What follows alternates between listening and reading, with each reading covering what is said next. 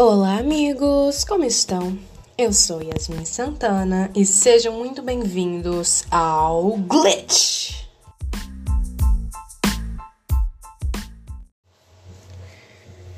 Primeiramente, gostaria de me desculpar pelo áudio estourado, mas tivemos alguns probleminhas técnicos, nada demais. Espero que não incomode muito vocês. Então, vamos lá. O assunto de hoje, tananã, que rufam os tambores, contracultura. O que seria contracultura? Contracultura, basicamente, é um movimento que teve o seu auge na década de 1960 quando teve lugar um estilo de mobilização e contestação social e utilizando novos meios de comunicação em massa. Jovens inovando estilos, voltando-se mais para o antissocial aos olhos das famílias mais conservadoras, com um espírito mais liberal, resumindo como uma cultura underground e alternativa ou cultura marginal focada principalmente nas transformações da consciência, dos valores e do comportamento, na busca de outros espaços e novos canais de expressão para o indivíduo e pequenas realidades do cotidiano. Embora o movimento hippie, que representa esse auge, almejasse a transformação da sociedade como um todo, através da tomada de consciência da mudança de atitude e do protesto político. Definição: A contracultura pode ser definida como um ideário altecador, altecador que questiona valores centrais vigentes e instituídos na cultura ocidental.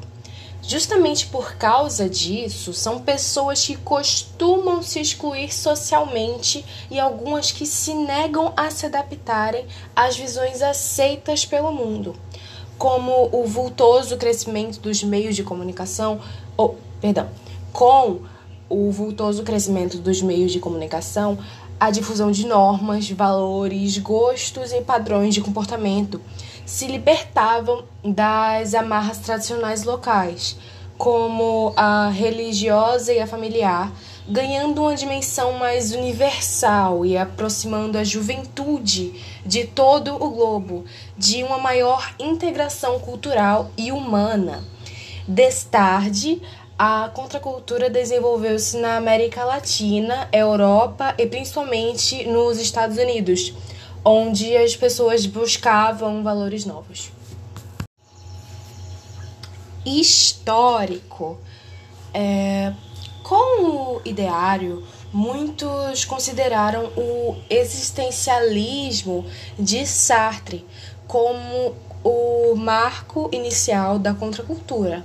Já na década de 1940, o seu engajamento político, é, defesa da liberdade, seu pessimismo pós-guerra e etc., era um movimento filosófico mais restrito anterior ao movimento basicamente artístico e comportamental da Beat Generation, que por sua vez resultaria em um movimento de massa que é o movimento hippie. É, na década de 1950, surgiu nos Estados Unidos um dos primeiros movimentos da contracultura, a Beat Generation, que eu acabei de falar, geração Beat, os Beats eram jovens intelectuais, principalmente artistas e escritores, que contestavam o consumismo e o otimismo do pós-guerra americano, a histeria do anticomunismo e a falta do pensamento crítico. Na década de 1960, o mundo conheceu o principal e mais influente movimento de contracultura já existente, o movimento hippie os hippies se opunham radicalmente aos valores culturais considerados importantes na sociedade: o trabalho, o patriotismo e nacionalismo. A ascensão social e até mesmo a estética padrão, entre aspas, o principal marco histórico da cultura hippie foi o Woodstock, um grande festival ocorrido no estado de Nova York em 1969, que contou com a participação de artistas diversos estilos musicais, como o folk, rock and roll, o blues, todos esses de alguma forma ligados às críticas e à contestação do movimento. É, agora abrindo um aspas, é, de um lado, o termo contracultura pode se referir ao conjunto de movimento de rebelião da juventude que marcaram os marcos que marcaram os anos 60. É, o movimento hip, música rock, uma certa movimentação nas universidades, viagens de mochila, drogas e assim por diante. Trata-se então de um fenômeno, fenômeno datado e situado historicamente e que, embora muito próximo de nós, já faz parte do passado. De outro lado, o mesmo termo pode também se referir a alguma coisa mais geral, mais abstrata, um certo espírito, de um certo modo de contestação, eh, de enfrentamento diante da ordem vigente, de caráter profundamente radical e bastante estranho às forças mais tradicionais de oposição a essa mesma ordem dominante. Um tipo de crítica anárquica, é, essa parece ser a palavra-chave, que de certa maneira rompe com as regras do jogo, em termos de modo de se fazer oposição a uma determinada situação. Uma contracultura, entendida assim, reaparece de tempos em tempos, em diferentes épocas e situações, e costuma ter um papel fortemente revigorador da crítica social. Fecha aspas. É, a partir de todos esses fatos, era difícil ignorar-se a contracultura como forma de contestação radical, pois rompia com praticamente todos os hábitos consagrados de pensamento e comportamentos da cultura dominante. Surgindo inicialmente na imprensa, foi ganhando espaço no sentido de lançar rótulos e modismos, é vital a importância dos meios de comunicação de massa para configurar a contracultura. Abre aspas. Pela primeira vez, os sentimentos de rebeldia, insatisfação e busca que caracterizam o processo de transição para a maturidade encontram ressonância nos meios de comunicação. Fecha aspas. Carvalho, é, 2002, página 7.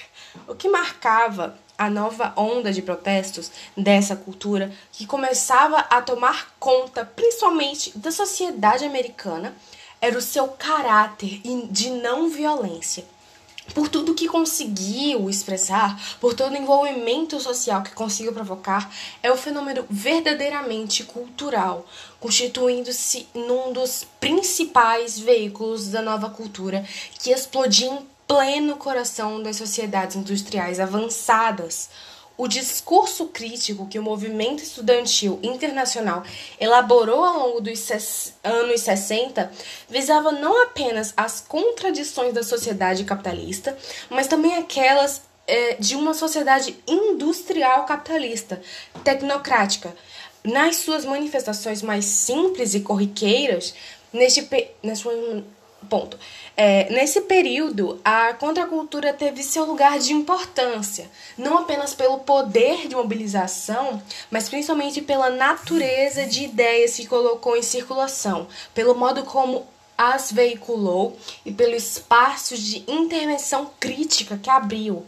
Por contracultura, segundo Pereira, é, podem se estender duas representações até certo ponto diferente ainda que muito ligadas entre si, finalmente essa ruptura ideológica do establishment, aqui se convencionou chamar de contracultura, modificou inexoravelmente o modo de vida ocidental, seja na esfera social com a gênese do movimento pelos direitos civis, no âmbito musical, com o surgimento de gêneros musicais, organização de festivais, e na área política, com os infinitos protestos desencadeados pela beligerância yankee.